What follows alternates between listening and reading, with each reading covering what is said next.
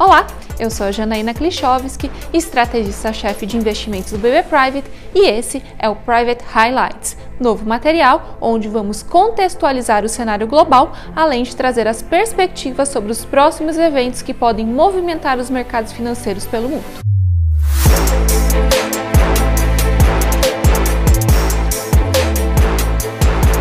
Cenário macroeconômico vem repercutindo as tensões geopolíticas nos conflitos do Oriente Médio, o que vem elevando os níveis de volatilidade nos mercados globais. Além disso, a curva de juros norte-americana apresentou uma significativa abertura de remunerações, especialmente nos vencimentos mais longos, como no vértice de 10 anos, que chegou a bater na última segunda-feira o patamar de 5% ao ano, nível não observado desde 2006. Mesmo com os membros e documentos documentos oficiais do Federal Reserve afirmando há alguns meses que os juros deveriam permanecer elevados por mais tempo para controle da inflação, por lá, os investidores vinham precificando títulos longos com menores prêmios de riscos, acreditando em um movimento de cortes nas taxas antes que as projeções oficiais, já que níveis restritivos de juros tendem a desacelerar a atividade econômica. O movimento acabou impactando também a curva de juros do Brasil, mas diferente do comportamento observado por lá, a curva doméstica apresentou abertura mais expressiva nos vencimentos curtos, gerando pontos de entrada interessantes tanto para investidores que tiverem disposição para carregar os títulos até o vencimento, como para capturar retornos com o eventual fechamento das taxas mais adiante. Enquanto isso, na zona do euro, o BCE decidiu por manter a sua taxa de juros em 4,5% pela primeira vez em 15 meses, quebrando a maior sequência de altas da sua história. Na China, os receios contra o setor imobiliário do país ficaram em segundo plano, após o Tesouro Chinês anunciar a emissão de 1 trilhão de yuans para fomentar a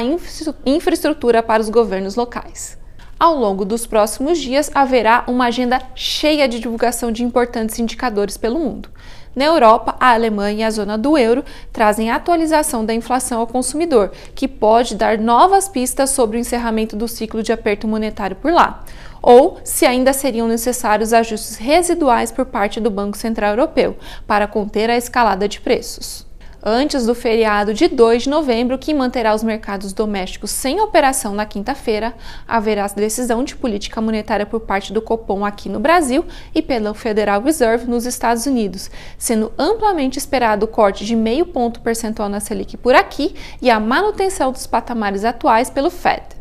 As principais regiões do mundo também divulgarão os índices de gerentes de compras compostos, que combinam os setores de indústria e serviços relativos ao mês de outubro.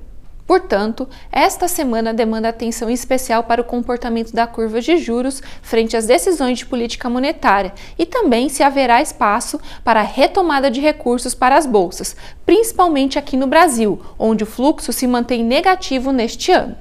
E aí, gostou desse novo formato? A partir de agora, traremos essas atualizações de cenário logo na abertura da semana, para que você fique bem informado e acompanhe os movimentos do mercado global. Um abraço e até a próxima!